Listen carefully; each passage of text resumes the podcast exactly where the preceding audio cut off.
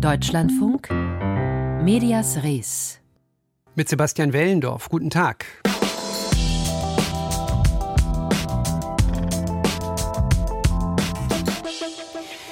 Medien sollten verantwortungsvoll mit wissenschaftlichen Erkenntnissen umgehen und das bedeutet auch, dass sie den Menschen nicht als eine von vielen Ursachen für den Klimawandel darstellen sollten, sondern sie sollten den Fakten Rechnung tragen und die lassen keinen Zweifel daran, dass wir es sind, die für das Chaos verantwortlich sind.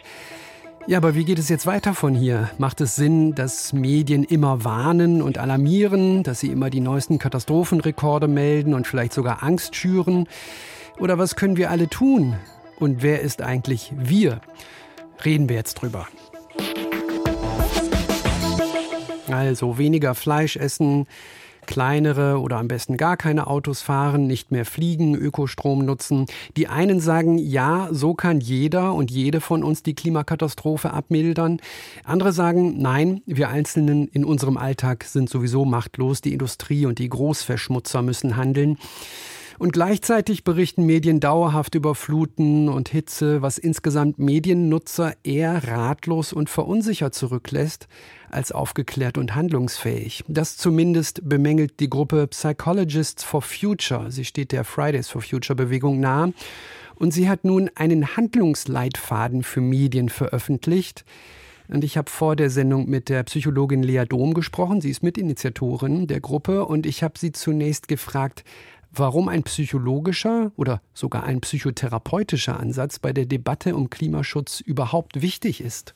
Der psychologische Ansatz ist total wichtig, weil die Klimakrise menschengemacht ist äh, und die Psychologie ist die Wissenschaft vom menschlichen Erleben und Verhalten.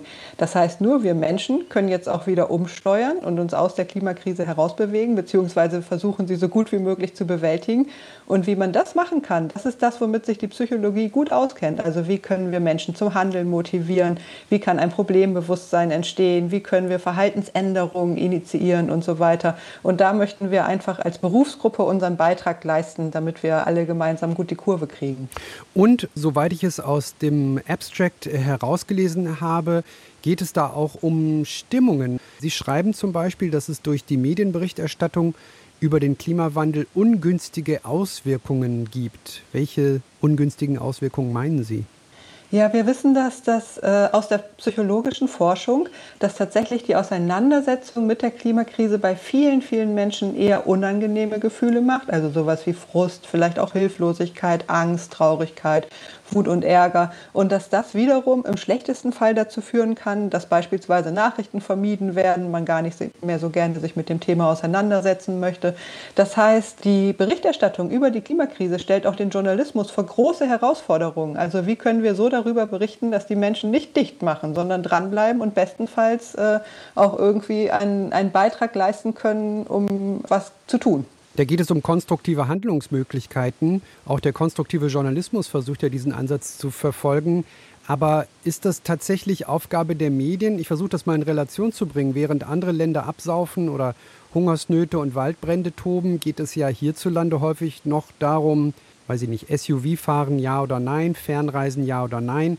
Müssen Medien da nicht viel mehr allen wissenschaftlichen Prognosen Rechnung tragen und sagen, so, ihr seid jetzt diejenigen, die handeln müssen und wir können da auch keine Rücksicht auf eure Gefühlslage nehmen. Das stimmt einerseits, also natürlich müssen die Medien die Wirklichkeit oder es ist die Aufgabe der Medien, die Wirklichkeit so zu präsentieren, wie sie auch eben ist. Und politische Entscheidungen werden dann sicherlich an anderer Stelle getroffen. Die Medien sind ja auch zur Neutralität gehalten und das ist natürlich auch super wichtig, da wollen wir auch gar nicht eingreifen, sondern es geht darum, dass die Bewältigungsmöglichkeiten für die Klimakrise ja auch ganz ohne Parteipolitik aufgezeigt werden können und dass äh, es in unser allem gemeinsamen Interesse über jede Parteigrenze hinweg ist, wenn es uns gelingt, diese Krise so gut wie möglich in den Griff zu kriegen. Wir würden damit zum Beispiel auch einen erheblichen Beitrag für den Gesundheitsschutz leisten. Das heißt, wir stellen uns äh, mit unseren Empfehlungen nicht auf irgendeine parteipolitische Seite, sondern tatsächlich eher auf die Seite der Menschen und der Wirklichkeit, der naturwissenschaftlichen Fakten. Es geht also darum, tatsächlich konkrete Hilfestellung zu leisten, um besser mit der Klimakrise zurechtzukommen. Und das können die Medien übernehmen. Und darum geht es in ihrem Leitfaden. So, jetzt geben Sie uns mal ein Beispiel. Was sollten Medien tun? Also es können natürlich nicht nur die Medien, sondern wir alle. Aber die Medien haben eine ganz entscheidende Rolle. Äh, und dafür haben wir einen Leitfaden erstellt, der im Wesentlichen aus drei Hauptaspekten besteht. Der erste Punkt ist, dass aus unserer Sicht die Klimakrise als hochrelevant eingestuft werden muss und beständig Querverbindungen gezogen werden müssen. Das heißt, dass bei den verschiedenen Themen, die so auftauchen in der Berichterstattung, dass dann auch eine Verbindung zur Klimakrise gezogen wird, weil wir wissen, dass Menschen es so besser verarbeiten können. Also wenn so ganz alltagsnahe Zusammenhänge gezogen werden, zum Beispiel im Bereich Wohnen oder im Bereich Politik oder Wissenschaft oder auch Wirtschaft. Da gibt es ja diverse Möglichkeiten für solche Querverbindungen. Der zweite Punkt ist, dass Entschuldigung, Medien Sie es noch ja. ein bisschen anschaulicher gestalten. Es geht um Infokästen, so wie man es zum Beispiel auch bei der Suizidprävention äh, kennt, dass nochmal am ja. Ende darauf hingewiesen wird, hier können Sie Hilfe bekommen unter dieser Telefonnummer. Wie soll das im Klimaschutz funktionieren?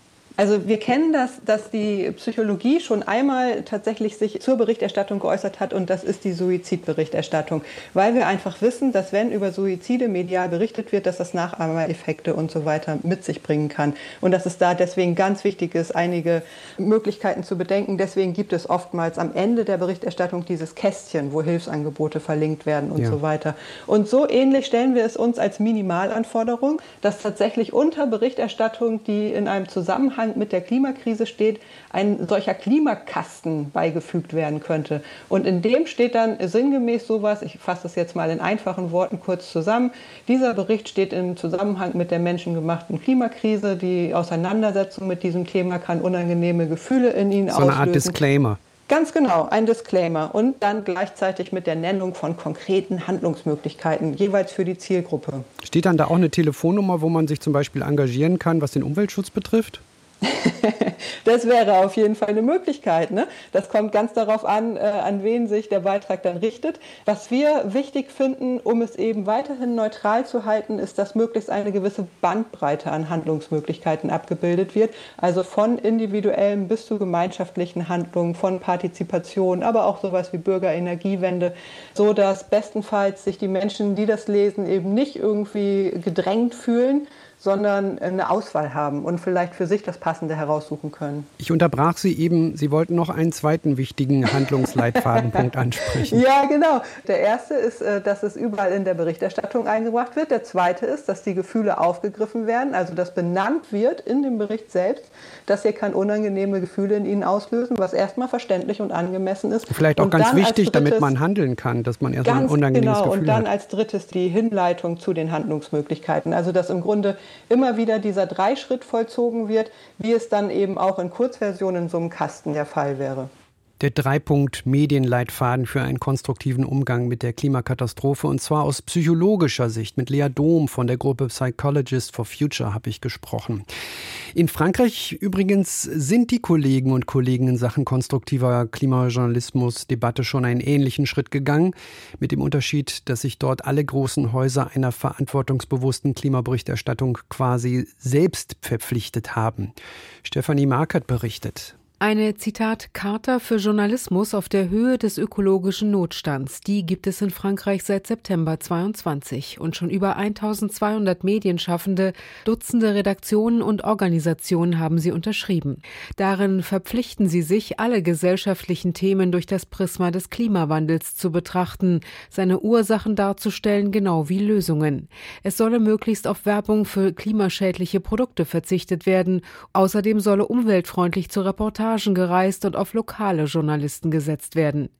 Die Charta will auch Ausbildung. Hier mobilisieren sich Frankreichs Journalistenschulen. In Lille ist ab dem laufenden Wintersemester ein Klimakurs Pflicht. Vereine wie Klimamedia oder Kota Klima sondieren zudem, wie hoch der Anteil von Klimathemen in den Medien ist. Nur drei Prozent waren es letztes Jahr demnach in den Hauptnachrichten um 20 Uhr. Allein die Ausgaben von TF1 und France 2 erreichen aber über 10 Millionen Menschen.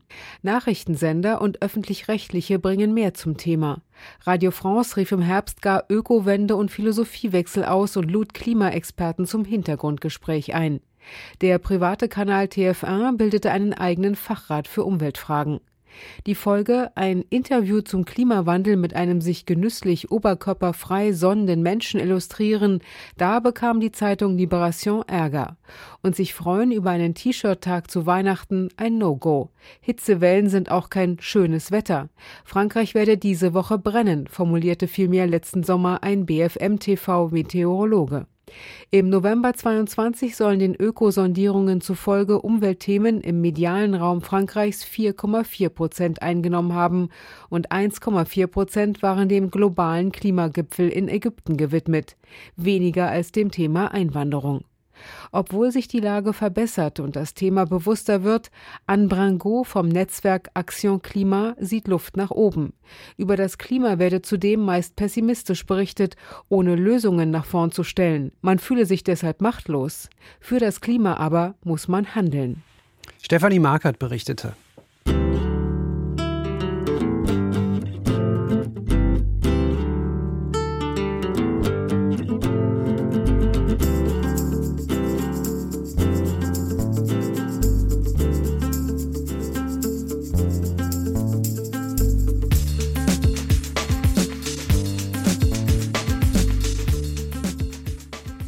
Deutschlandfunk Medias Res hier. Heute vor zwei Jahren hat das Militär die gewählte Regierung in Myanmar gestürzt und die Macht übernommen. Laut Amnesty International hat das Militär seitdem tausende Menschen getötet. Und auch gegen Journalistinnen und Journalisten geht das Regime brutal und mit äußerster Gewalt vor. Berichtet Michael Borgers. Zwei Jahre nach dem Militärputsch müsse eine erschütternde Bilanz der Angriffe auf die Pressefreiheit gezogen werden, erklärte Reporter ohne Grenzen in Berlin um Massaker an der Zivilbevölkerung zu vertuschen und ihre Macht durchzusetzen, hätten die myanmarischen Streitkräfte Journalistinnen und Journalisten inhaftiert und gefoltert. Die Zahlen, die Reporter ohne Grenzen vorliegen, sind gravierend. Demnach wurden vier Medienschaffende seit dem Militärputsch am 1. Februar 2021 getötet. Die Organisation spricht von 130 Festnahmen. 72 Journalistinnen und Journalisten saßen noch immer im Gefängnis. Gemessen an der Bevölkerungsgröße seien damit in Myanmar die meisten Journalisten weltweit inhaftiert. Unmittelbar nach dem Putsch hatte das Militär neue Regeln erlassen.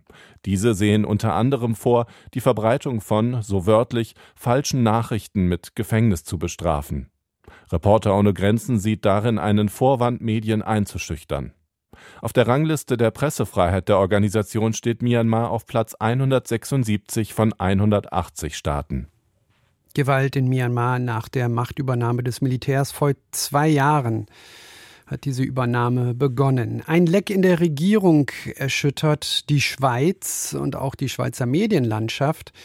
Der Pressesprecher des Bundespräsidenten soll Medien regelmäßig mit vertraulichen Informationen aus der Regierung versorgt haben. Die Empörung im Land ist groß. Aber neben der Frage, wer was wem wann mitgeteilt hat, geht es bei dieser Affäre auch darum, wer eigentlich von so einer dreckigen Polit- und Medienwäsche profitiert im Jahr der Schweizer Parlamentswahlen.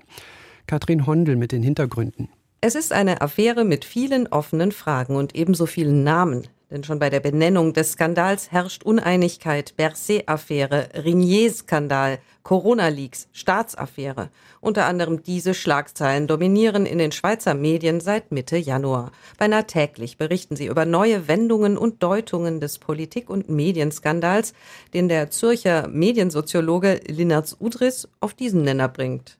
Vielleicht die Leaks-Affäre. Weil das wird ja quasi alle Leaks zusammen um, umfasst. Wer blickt noch durch, fragte die Schweizer Wochenzeitung Ende Januar auf der Titelseite. Der Sender SRF lieferte ein Erklärvideo. Alles begann mit den sogenannten Krypto-Leaks. Vertrauliche Informationen aus einem Untersuchungsbericht zur Geheimdienstaffäre wurden vor der Publikation den Medien zugespielt. Zu diesen Leaks ermittelt seit gut zwei Jahren schon ein außerordentlicher Staatsanwalt des Bundes. Der dehnte seine Ermittlungen dann aber auf weitere mutmaßliche Leaks in Berner Regierungskreisen aus. Besonders im Visier Peter Lauener, bis Juni 2022 enger Vertrauter und Kommunikationschef von Gesundheits- und Innenminister Alain Berset, dem aktuellen Schweizer Bundespräsidenten.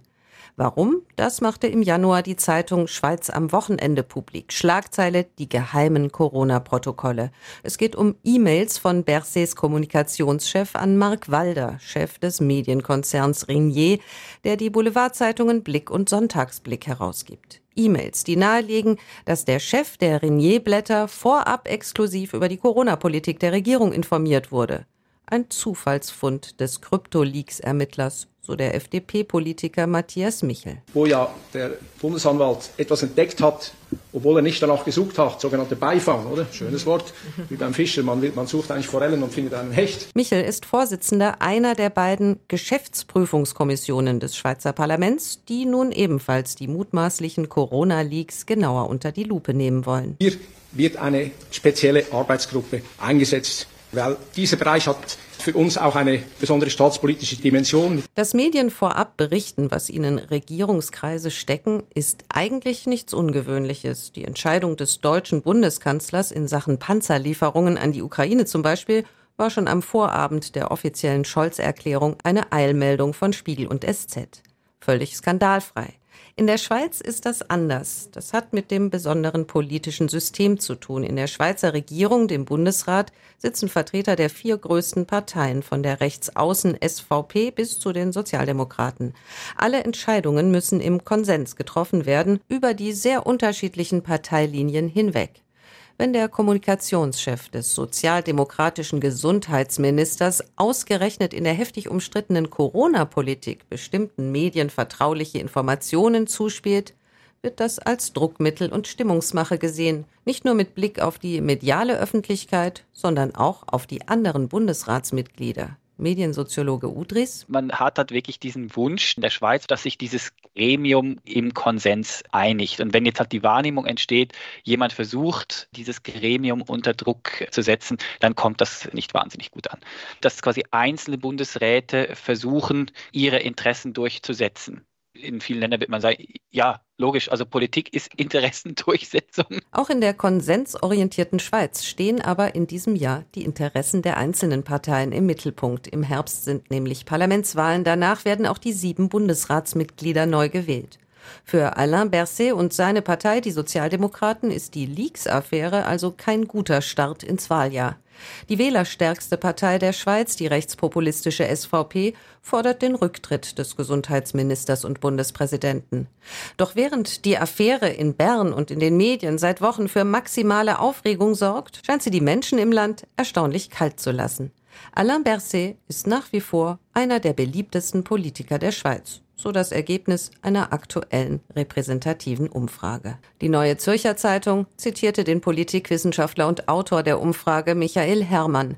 Viele, so sagt er, sehen in den Ereignissen keinen Skandal, sondern eine Affäre, bei der sich Medien und Politik gegenseitig hochschaukeln. Mhm, mal wieder maximaler Medienskandal, aber die Bürgerinnen und Bürger berührt es nicht ganz so sehr. Katrin Hondel berichtete.